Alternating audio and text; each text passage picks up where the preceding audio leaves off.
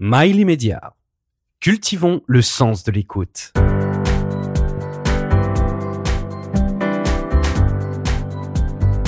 Liberté d'entreprendre avec aux manettes Céline Amaury. Et Patrice Arditi avec aujourd'hui le président fondateur du groupe Corum et de Corum l'épargne. Bonjour Frédéric Puzin. Bonjour Céline, bonjour Patrice. Bonjour. Alors nous allons évidemment parler d'immobilier et pas que, mais euh, nous allons revenir quelques années en arrière. Un diplôme d'expert comptable, une maîtrise d'économie, un DESS de gestion et de finances en poche.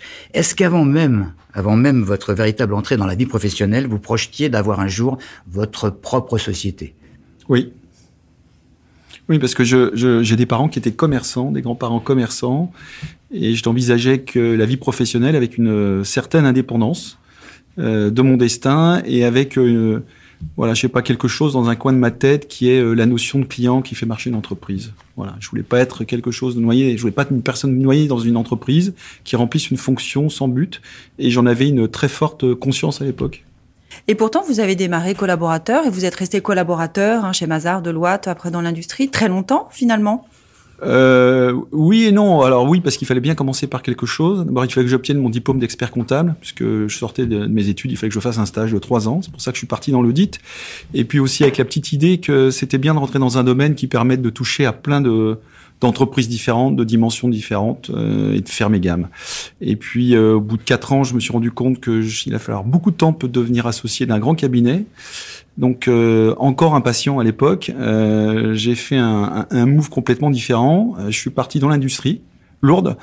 Mes amis ont pas tellement compris, ma famille à l'époque non plus, puisque je suis parti dans l'Aube, qui est un département qu'on va qualifier de rural, et dans l'industrie lourde, donc à l'opposé de la trajectoire de tous mes, mes petits camarades de l'époque, mais avec une petite idée, c'était celle de rejoindre une entreprise à la tête de laquelle il y avait un homme, euh, euh, on va dire, avec une grande expérience euh, de l'entreprise, et j'avais l'intuition qu'il aimait apprendre beaucoup de choses. Ça a été le cas. Ça a été le cas, et, et en fait, il m'a appris énormément de choses dans ce qu'il fallait faire, mais aussi dans ce qu'il fallait pas faire. Donc ça a été un apprentissage rapide et accéléré. Et donc, comment vous, êtes, comment vous vous lancez dans cette aventure entrepreneuriale et comment ça se passe au départ?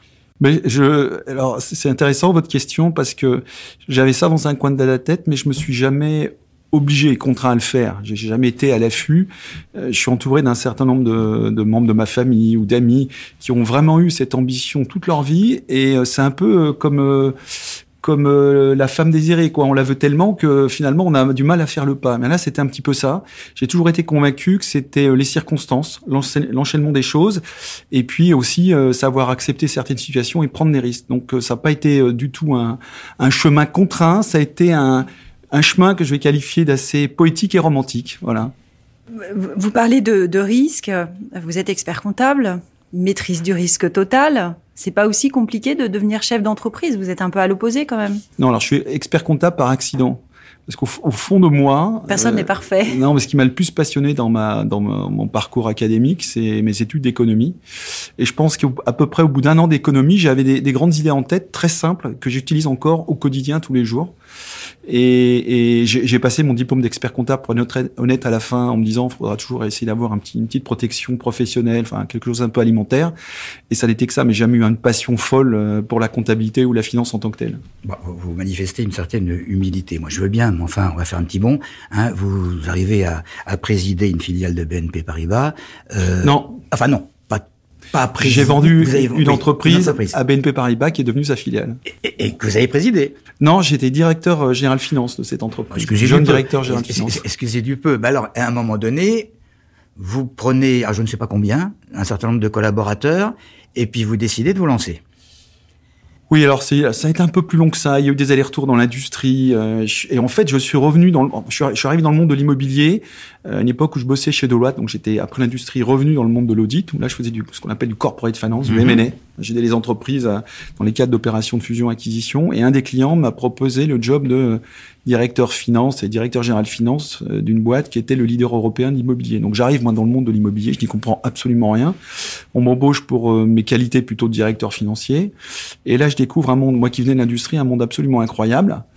On est dans un monde à côté qui est pas le, le, monde réel Euh, et on parle de tas de pierres, parce que c'est vraiment comme ça que j'ai Mhm. vécu, des tas de pierres. Moi qui venais de l'entreprise, qui venait des hommes, euh, qui venait euh, des risques pris sur des années, là on parlait euh, d'un côté, voilà, le, le bâtiment, l'immeuble, Versailles, quoi. C'est un petit peu cette notion-là. Et j'ai été extrêmement surpris d'un business model dans lequel, en fait, euh, la martingale, c'est des petits pourcentages sur des montants colossaux. Voilà. Donc euh, moi qui venais de l'industrie où on comptait euh, les centimes en fin d'année pour faire les résultats, un monde euh, beaucoup moins risqué quelque part et, et, et, et où la création de valeur est, me, me paraissait beaucoup plus relative. En tout cas, euh, elle demandait moins de, de pugnacité au quotidien et moins d'efforts, euh, on va dire, euh, par abnégation. C'était, ça me semblait plus simple. Et euh, ensuite, je suis reparti dans l'industrie. Et puis, quand je suis revenu dans l'immobilier, j'ai découvert un monde, alors là, qui était encore au-delà de, de l'immobilier pur, c'était la gestion de fonds immobiliers. On rejoint un petit peu la gestion financière. Et là, le principe est le même, sauf que vous pouvez développer l'entreprise quasiment euh, sans fonds propres, sans trop d'investissement. Il faut juste avoir des collaborateurs talentueux. Alors, c'est une autre problématique. Parlait des collaborateurs tout à l'heure, mais dans, dans, tout ce que vous dites quand même, moi je veux bien que vous ayez une, une, une technique, euh, des, des, des, techniques, mais, mais, mais franchement, vous avez également du nez. Parce que parce que vous avez vous avez modifié certaines choses dans vos différents jobs, vous avez vous avez avancé, vous vous êtes pas assis sur vos sur vos lauriers et, et, et vous avez gravi des échelons. Alors euh, lorsqu'on en arrive à, à créer la, la, la première SCPI euh, euh, de ce genre, si, pourquoi votre monde professionnel dit que vous avez dépoussiéré ce concept? Je vais, je vais vous faire un, je vais vous faire un aveu qui est, qui est tout sauf de l'amour propre mal placé, qui est, je, je, je vais périph, enfin, je, pour moi, tout se, se, synthétise en une phrase. Je vais être extrêmement acide. Au royaume des aveugles, les bornes sont rois.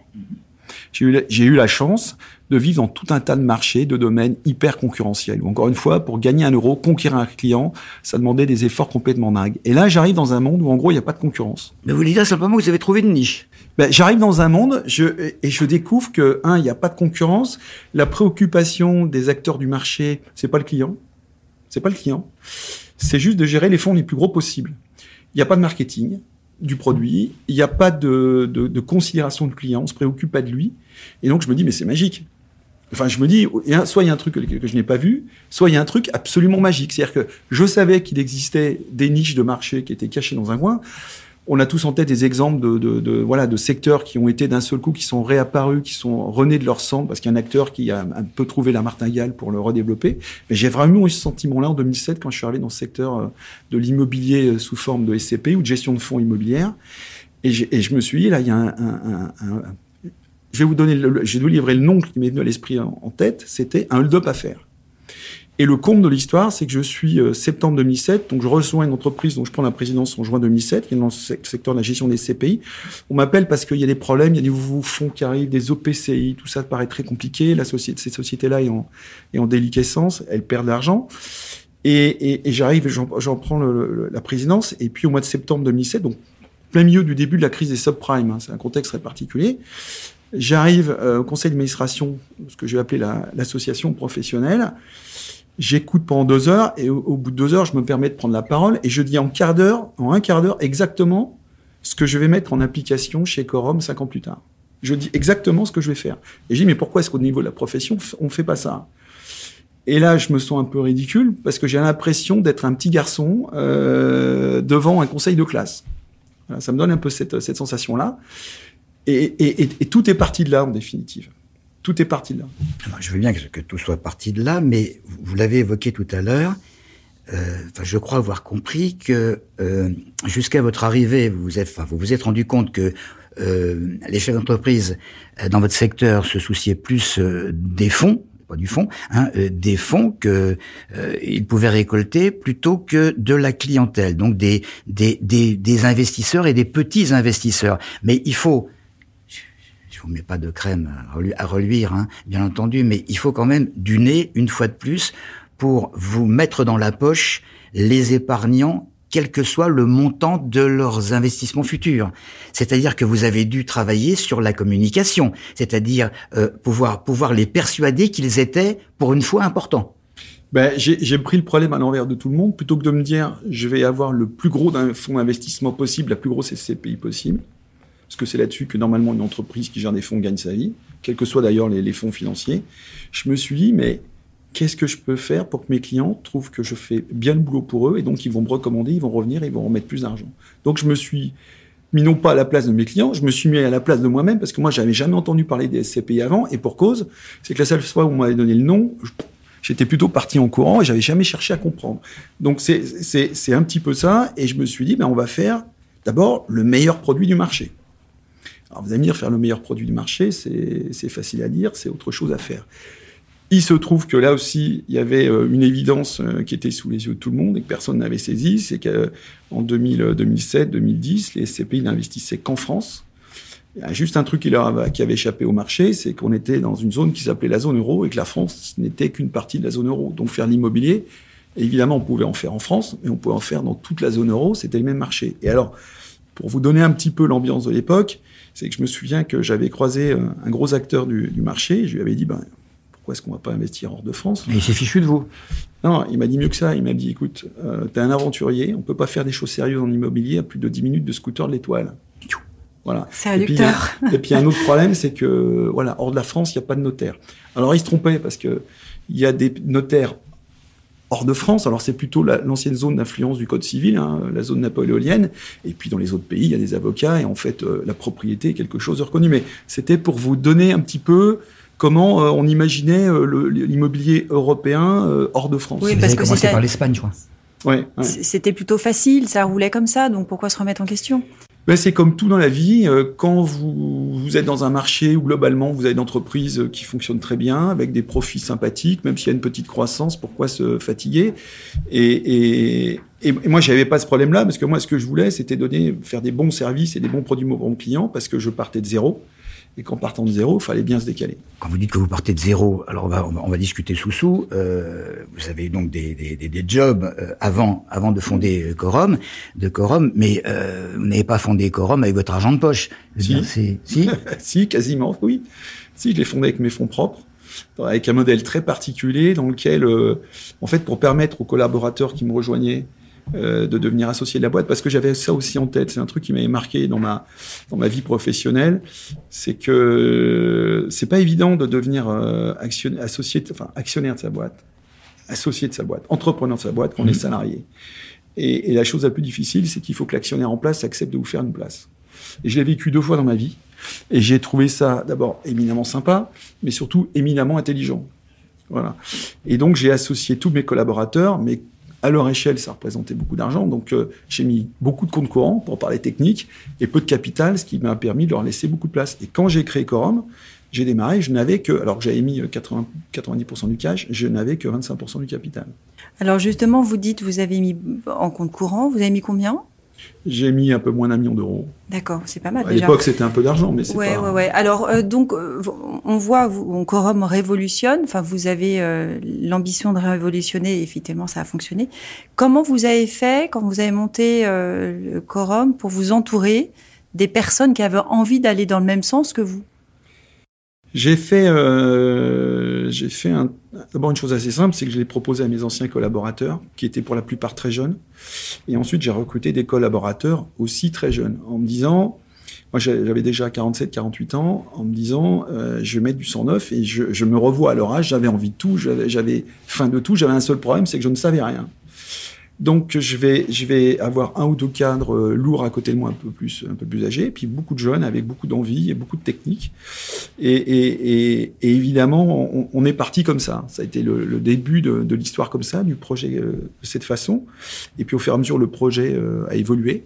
Euh, la maturité euh, du management s'est faite, et il a fallu cette maturité pour arriver à passer des marches. Euh, et, et, souvent, j'ai eu des dialogues avec les, les, mes associés les plus jeunes en leur disant mais ta vie professionnelle se résume à quorum, en fait, tu sais rien. Tu n'as qu'un bout de ce que peut être une vie professionnelle. Alors, surtout quand on enregistre des, croissances de 50% par an, en fait, on peut très rapidement devenir mal élevé. Vous voyez ce que je veux dire? Et, il faut avoir des expériences auxquelles on se confronte à, des réalités. Euh, moi, j'ai eu affaire dans ma vie à des situations dans lesquelles il fallait que je fasse les fins de mois pour payer des salaires. Euh, voilà, une fois qu'on est confronté à des situations de trésorerie, ensuite on est un peu plus armé pour affronter la croissance. Quand est-ce qu'il y a eu la scission euh, Enfin, pas la scission, puisque c'est appelé Corum et puis Corum l'épargne. Ah, alors ça, ça c'est une très bonne question. Euh, moi, moi, je suis assez, euh, je suis assez reptilien. J'ai un côté euh, très pieds dans la glaise, même si j'aime bien les grandes théories. Mais euh, à une époque, on s'est mis à communiquer. Euh, ma directrice marketing nous disait on va faire de la com à la radio, à la télé, on va faire du sponsoring voile. On, est quorum. Et puis un matin, euh, je me réveille, je me dis mais on va claquer des, sommes faramineuses à l'échelle de l'entreprise. Pour communiquer sur un nom que personne ne connaît et surtout personne ne sait ce qu'on fait. Parce que alors déjà que le secteur est pas connu mais ça si le nom de la boîte est pas connu en fait euh, on est en train de souffler dans une trompette et il y a personne autour et, et, c'est devenu Corum l'épargne. Tout ça pour qu'on préempte le territoire de l'épargne et qu'on sache ce que l'on fait. Et d'ailleurs, dans le sponsoring voile, enfin, dans tout ce qui est bateau en solitaire, course autour du monde, on a inventé un truc, c'est qu'avant Corum, il y avait le nom du sponsor. Le jour où Corum l'épargne est apparu, depuis six ans maintenant, les bateaux ont le nom de la boîte et l'activité de l'entreprise. Ce qui est assez intéressant, et on est peut-être à l'initiative d'un mouvement, mais ça paraît tellement évident quand on est consommateur, on a tous fait l'expérience. Des fois, on voit une marque quelque part, on dit, mais ils font quoi ces gens-là? Pourquoi est-ce qu'ils font de la pub? On ne sait pas ce qu'ils sont. Voilà, bah, c'est juste partie de ce constat, de ce constat très simple. Alors l'immobilier, il y a, y a, différents constats. Il y en a qui vont penser que finalement, il n'y a aucun risque parce que la pierre, ça reste de la pierre, c'est immuable, ça ne bouge pas. Et là, vous avez l'honnêteté, je crois que je l'ai vu quelque part, de dire attention, prudence. De, de, de toute façon, faut pas, il y, y, a rien d'acquis. Il y a rien d'acquis. Et puis il y a, y a, y a ce, ce, ce, que vous avez essayé de développer, moi qui m'a particulièrement intéressé, c'est le fait de communiquer suffisamment pour que euh, l'épargnant comprenne exactement ce qu'il faisait. Et vous, vous, avez une, vous avez une comparaison que je trouve euh, euh, sympathique, c'est le langage des médecins. Mmh. alors, oui, il faut expliquer aux gens ce qu'ils font, et l'immobilier, je vais vous faire un aveu. Enfin, c'est plus tout à fait un aveu parce qu'à force de le répéter, je pense que les gens vont le comprendre. Je n'aime pas l'immobilier. Je n'aime pas les immeubles. Pourquoi je les aime pas? Je sais pas. C'est pas un truc. Oui, j'aime bien le design, j'aime bien la beauté, mais au-delà de ça, j'ai pas plus d'empathie que ça pour un immeuble. Pour moi, c'est un truc inerte. C'est un matériau inerte. Et en ayant été industriel et dans les services, pour moi, ça n'est, au sens anglo-saxon du terme, ça n'est qu'un utilities. Alors, je vous parle pas de sa, son, logement, je vous parle pas de sa résidence principale, de l'endroit où on, a fait, on, fait, on vit avec son foyer. Là, c'est autre chose, il y a une valeur émotionnelle. Mais l'immobilier en tant qu'investissement, ça n'a rien à voir. Et, un, pour moi, un tas de briques n'a aucune valeur s'il n'y a pas un locataire dedans. Et j'ai une grande leçon que j'ai reçue, euh, euh, c'était en 2002, à l'époque, il y a des très gros problèmes immobiliers sur le marché allemand. Donc c'était en Allemagne, j'ai un banquier allemand qui me dit... Euh, est-ce que vous savez où est le plus bel immeuble du monde? Alors euh, bon, j'étais encore un peu jeune, je, me suis dit, pff, je vais pas répondre n'importe quoi. Je lui dis, je, je, ne sais pas. Il me dit, vous devriez savoir, vous êtes français. Je dis, je, je vois toujours pas. Il me dit, c'est Versailles. Par contre, vous savez qu'il y a un problème. Il y a un seul problème. Vous avez coupé la tête du locataire il y a 200 ans. Voilà. Et ce jour-là, en fait, ça a été à la fois une prise de conscience, mais au, fond quelque chose de très vrai. C'est-à-dire qu'on l'a vu pendant la crise du Covid, tous les acteurs de l'immobilier, tous les investisseurs ont pris peur parce que les locataires ont arrêté de payer les loyers. Ah oui, ce qui crée de la valeur, c'est le locataire qui paye le loyer. Alors après, qu'on achète dans de bonnes conditions et qu'on trouve, excusez-moi l'expression, un autre ami qui vous l'achète plus cher, ça, ça peut être de l'immobilier, oui, c'est au sens euh, purement euh, marché immobilier. Mais au fond, celui qui crée de la valeur, c'est le locataire. Et le locataire, lui, il est toujours dans l'économie réelle. Voilà. Si à un moment, euh, le locataire est sur un marché qui va mal, il va venir voir en disant j'ai du mal à payer le loyer, est-ce qu'on peut trouver une solution? Donc ça, a un impact. Et c'est ça qui me fascine dans l'immobilier, c'est les locataires l'immeuble en tant que tel. Alors il y a des gens qui ont un don pour ça, mais moi j'ai pas cette qualité. Voilà, le métier des promoteurs immobiliers, moi je suis absolument admiratif. Je, pas, je ne sais pas comment ils font pour savoir qu'un immeuble à l'instant T, ils vont créer sur un terrain un immeuble qui vont trouver un locataire et qui vont réussir à le vendre. Je reviens sur la vulgarisation du langage. Mmh. C'est quand même important. Euh, euh, il y, a, il y a quelques années, personne n'y comprenait rien. Les gens qui voulaient, qui étaient, qui étaient épargnants et qui voulaient investir, ils avaient la trouille parce qu'ils ne comprenaient absolument pas le langage des, des gens qui, qui, qui, qui géraient mmh. tout cela. Et ça, vous l'avez compris assez vite. Et c'est mmh. pour ça que je parlais de comparaison avec le langage des médecins. Euh, oui, parce que, oui, mais aujourd'hui, enfin, il y a 40 ans, vous alliez voir un médecin, il vous donnait une ordonnance, il y avait un diagnostic, on discutait pas.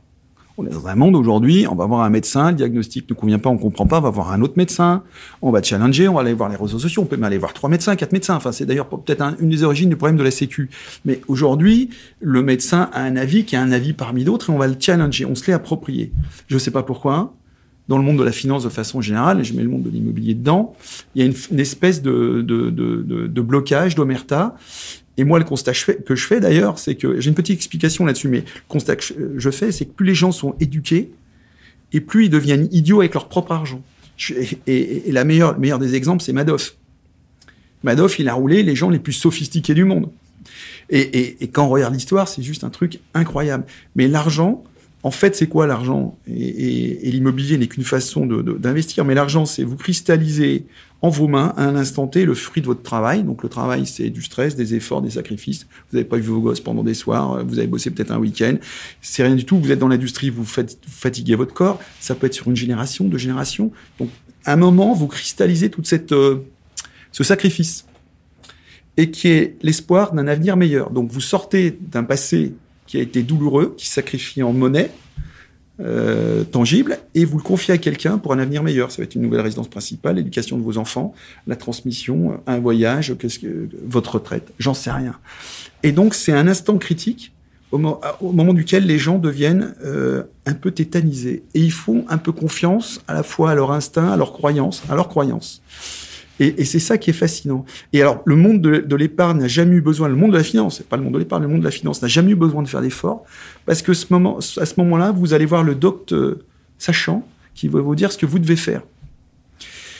Et, et c'est assez, ce qui est, ce qui est assez incroyable, c'est que la plupart des gens n'ont jamais lu leur contrat d'assurance vie, qui est quand même le plus gros support d'investissement en France. Écrit en tout petit.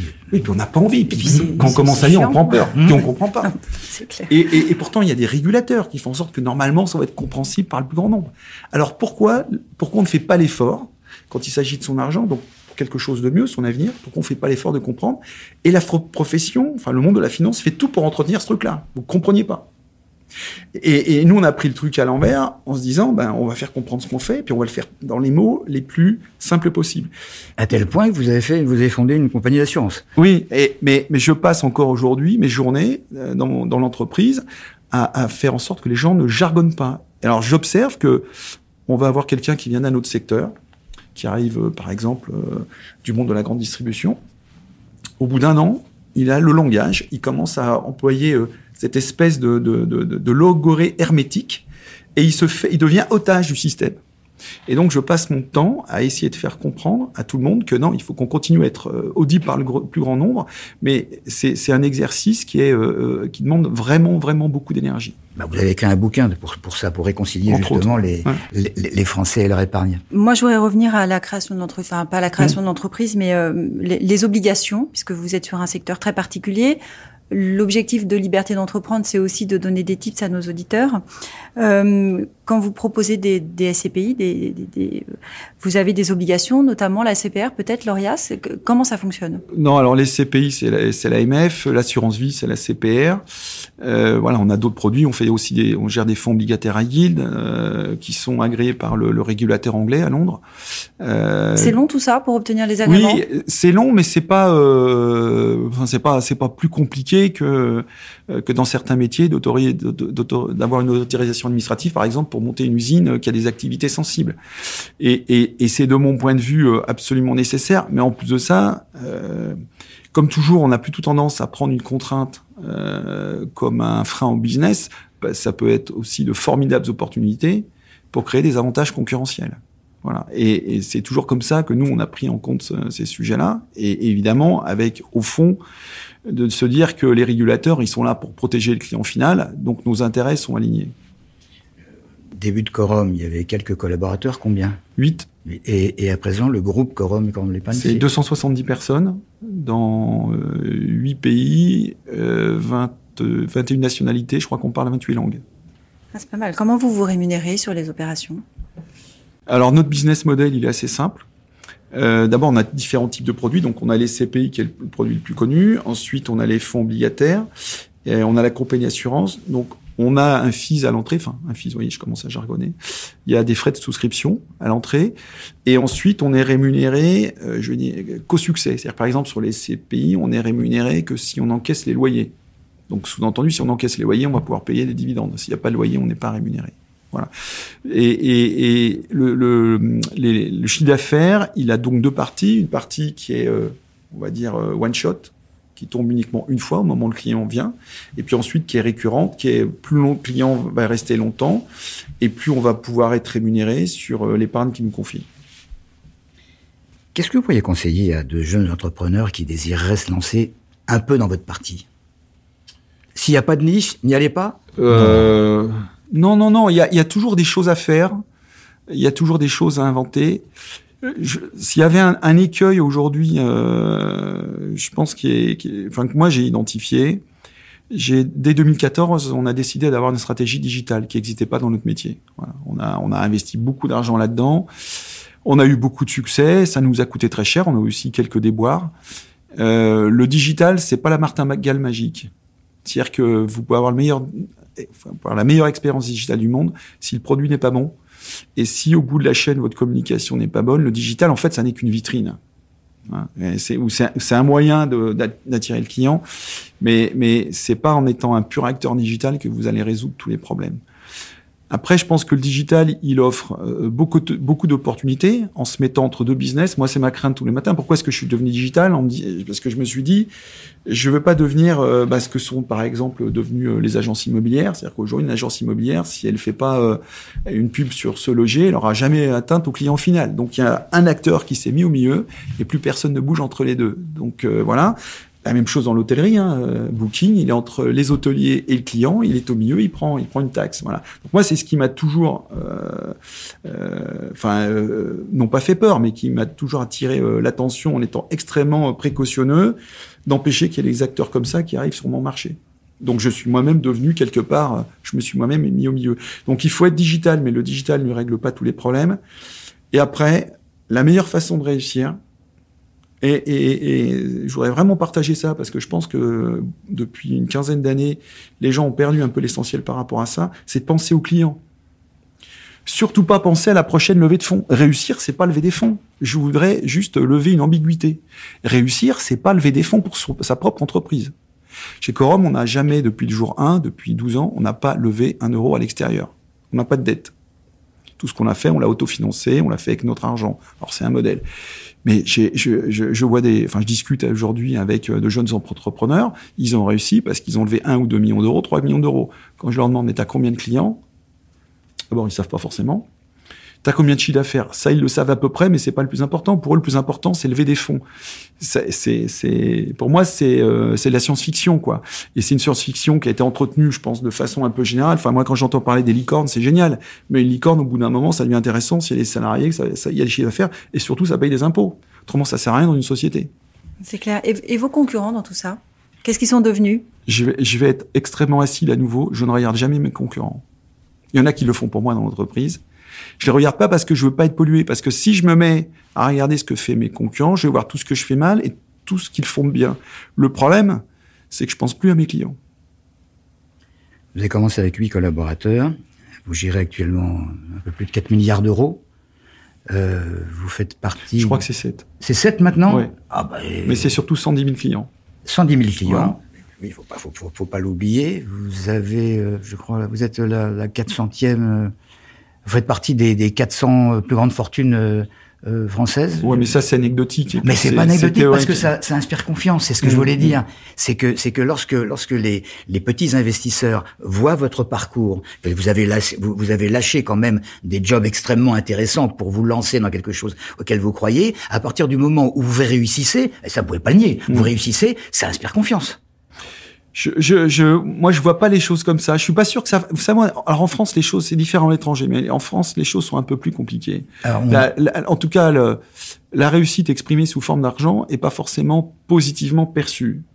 Donc c'est pour ça que euh, moi je, ne fais aucune publicité là-dessus. C'est vrai qu'à l'étranger ça marche différemment. Alors on est aussi présent à l'étranger, mais à l'étranger ils n'ont pas les classements français, ils s'en foutent. Ils ont mis raison d'ailleurs. Euh, je, considère que ce qui est important pour une entreprise, en tout cas ce qui peut donner euh, confiance, d'abord c'est ça peut être sa taille, sa rentabilité propre. Mmh. Voilà. Euh, et les impôts qu'elle paye. Alors ça peut vous paraître très vieux jeu, mais moi je suis très fier que, de dire que l'année dernière, euh, Corum a payé près de 25 millions d'euros d'impôts. Voilà, je suis très fier de ça. Et on a créé euh, une cinquantaine d'emplois, ça aussi je suis très fier. Et euh, l'entreprise fait un peu plus de 200 millions d'euros de chiffre d'affaires, ça aussi j'en suis très, très fier. Pour moi, c'est les marqueurs d'une entreprise. Et quelle est la place de la femme dans tout ça, dans l'entreprise Corum alors c'est votre question est intéressante parce que c'est vraiment une question que je me suis jamais posée, posée parce que j'ai toujours travaillé avec des femmes et j'ai considéré que euh, voilà il n'y a pas d'hommes, il n'y a, pas de femmes, il y a des gens euh, compétents, il y a des gens avec lesquels on aime travailler et c'est pas un problème de sexe.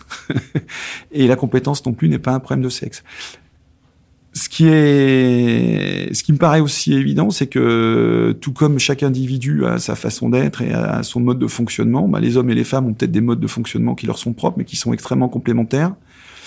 Euh, et je vais pas revenir sur les vieux clichés dans lesquels les hommes sont agressifs et les femmes sont un peu plus constructives. Je pense que ça tient pas vraiment aujourd'hui. Mais euh, il y, a, une chose à laquelle j'ai toujours été convaincu, et le temps n'a pas réussi à éroder euh, cette conviction, c'est que l'entreprise, elle a un rôle, et dans ce rôle, il y a accompagner la femme dans sa vie de femme. Voilà. Et je suis encore choqué aujourd'hui que dans certaines entreprises, une maternité soit encore considérée comme euh, un frein à la carrière d'une femme ou même un, un problème pour l'entreprise. Et on a avancé dans beaucoup de domaines, mais celui-là, il est toujours ancré euh, dans beaucoup d'entreprises, dans la tête des, des, des, entrepreneurs ou des cadres, parce qu'ils pensent à leurs petits problèmes personnels et ils pensent pas au rôle plus global d'une entreprise dans la société de façon générale.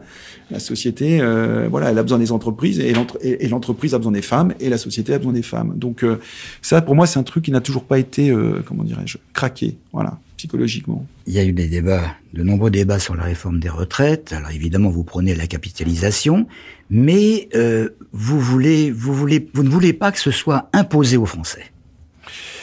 Alors, euh, il faut revenir à l'origine comme toujours. Euh, à la sortie de la guerre, deuxième guerre mondiale, euh, il y a un acte hyper généreux qui consiste à dire voilà, on va offrir la, la retraite à nos anciens et on met en place une retraite par répartition. C'est génial. Et, et, on a une époque où la démographie fait qu'on voit pas où est le problème. Comme toujours, c'est très intéressant. On voit pas où est le problème. La démographie est comme ça, ça ne changera pas. Évidemment, la, la courbe démographique s'inverse. Et, et, en fait, euh, les retraites vont peser sur un nombre de plus en plus euh, restreint de, de, jeunes actifs. Donc là, ça devient un problème. Je pense qu'on n'a pas su faire euh, le move assez tôt sur la capitalisation.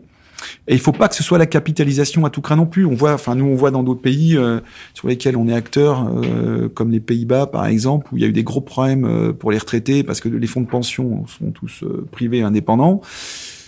Ils, ils, sont de véritables acteurs financiers, comme n'importe quel fonds, et, et, et, ils se prennent des retours de marché complètement dingues. Il y a eu des gros problèmes sur le marché immobilier néerlandais dans les années 2012-2013 suite à la crise des subprimes. Les gens ont perdu beaucoup d'argent. Donc il faut qu'il y ait une forme de régulation. La capitalisation, il y a différents types de capitalisation parce que ce qu'on oublie dans la retraite, c'est il y a la, retraite à l'anglo-saxonne qui est le fonds de pension pur et dur, dans lequel vous avez un gérant ou un trustee en Angleterre qui va optimiser les placements et va donc prendre des risques. Et après, la retraite, au départ, c'est quand même mettre de l'argent de côté hein, pour euh, avoir un revenu ou un bout de capital le jour où on part à la retraite. Et avec cet argent-là, on n'est pas obligé de prendre des risques. Donc c'est une balance. Il y a un vieux système français qui est confondu avec la répartition, qui est le système à points, de retraite à points. Je ne sais pas si vous savez encore ce que ça veut dire. C'est qu'autrefois, euh, on prenait sa retraite à un certain âge qu'on avait assez de points. Donc vous aviez mis de l'argent de côté, vous aviez cotisé, en contrepartie vous accumuliez des points, c'est ces points qui vous permettaient de partir à la retraite. On pourrait très bien imaginer un système hybride qui définanciarise la retraite pour partie avec ce système de points. Donc en gros, l'argent est placé de façon assez sécurisée. Et à côté, des, des, des, des, investissements, je vais qualifier un peu plus risqués, dans lesquels on n'est pas à par point, mais dans lequel, pour le coup, parce que le point c'est compliqué à comprendre. C'est, il y a un côté déstressant parce qu'on parle pas de capital placé, mais on acquiert un droit, on acquiert un droit. Et l'autre côté, il y a quand même le côté de compréhension de ce qu'on fait avec son argent qui est placé. On voit les variations du capital avec des fluctuations, mais on voit une progression, une diminution. Ce qu'il ne faut pas, c'est qu'au moment où on parte à la retraite, euh, on soit en bas. Voilà. Mais je pense que un système un peu hybride comme ça, réhabiliter le point, euh, être moins jargonneux sur les placements financiers permettrait d'avoir quelque chose qui rende les Français euh, un peu moins dans l'attente d'une solution qui vienne de l'État, parce que c'est sûr que celle-là, elle va finir par coincer. En conclusion, euh, vous avez les pieds sur terre, ça c'est indéniable. Corum et la mer alors, Corum et la mer. Donc, moi, je suis un passionné de voile depuis tout petit, depuis tout jeune. J'ai mis un trait là-dessus pendant une 20-25 ans. Euh, puis je me suis remis titre personnel quand j'avais 45 ans. Et il se trouve que ma directrice marketing en 2016 vient me trouver en me disant tiens, il y a quelqu'un qui est venu me présenter un projet c'est euh, la Mini Transat, c'est sur les petits bateaux de 6 mètres 50. Alors je me dis, tu devrais le voir, ça pourrait être intéressant. Donc euh, je, je reçois ce monsieur passionnément, je l'écoute et puis je, je, finis mon entretien, je vais voir la directrice marketing, je lui dis, écoute, moi à titre personnel, je trouve ça super sympa et intéressant. Enfin, le gars travaille euh, en salle des marchés dans une grande banque française. A priori, son objectif, c'est de faire entre 50e et 70e. Je vois pas trop ce qu'on fait dans cette, dans cette histoire. Enfin, quel est le sens pour Corum quelque part payer des vacances à quelqu'un et de placarder notre nom sur un bateau. Je, je vois pas trop le sens. Je lui dis si on doit faire quelque chose, va quelque chose de performant. Donc elle prend ça dans un coin de sa tête et, et on est on, on a à une époque où on cherche à communiquer beaucoup plus. On a un problème, c'est qu'on est dans un secteur dans lequel euh, communiquer nécessite de le faire sous une certaine forme. Et malheureusement, je ne peux pas communiquer sans être obligé de vous dire que potentiellement, vous avez un risque de tout perdre dans l'argent que vous allez me confier. Donc, pas de problème à, donner les risques, mais ça va plus loin que ça. C'est-à-dire que c'est un peu comme fumer tu, sauf que tu fumer euh, tu vraiment. Euh, gérer de l'argent n'est pas censé systématiquement appauvrir l'argent, euh, enfin celui qui vous l'a confié. Donc on a un problème et, et, on se dit mais finalement euh, peut-être faire du sponsoring. Alors c'est pas moi, c'est ma directrice marketing, aidée d'ailleurs d'une grande société spécialisée dans le conseil en, en image et en notoriété le, le, le, le sponsoring, c'est pas mal. Alors, quel sponsoring? Donc, revient le sujet du bateau. Je dis, attendez, moi, je veux pas qu'il y ait de confusion entre ma passion et l'entreprise, en interne comme en externe. Donc je lui dis faites-moi une démonstration, je suis indépendant de la décision, venez avec le sport qui est le plus efficace, mais c'est ça doit pas être la voile par essence. Voilà. Et ils sont quand même revenus avec la, avec la voile. Alors je, vous comprendrez pourquoi est-ce qu'on n'a pas fait de cyclisme. Je peux pas me réveiller un matin avec mon leader euh, qui a pris un pot belge et qui soit exclu de la course. Le football, bon, il y a d'autres problèmes. Euh, voilà. Et la voile est arrivée parce qu'on est en France et parce que euh, Tabarly, parce que Nicolas Hulot, les Français aiment bien les gens qui leur ressemblent, des gens simples et qui font des choses extraordinaires du sport et de la nature. Voilà comment est-ce qu'on est arrivé, non pas dans le sponsoring voile, parce qu'on n'est pas sponsor, on est propriétaire de notre bateau, c'est notre bateau, et c'est pas euh, un marin, non, c'est notre équipe, avec une équipe salariée, donc c'est un projet propre à l'entreprise, dont le seul objectif, c'est la notoriété de l'entreprise. Eh ben écoutez, continuez à bien voguer. Merci. Merci à vous. Merci Frédéric.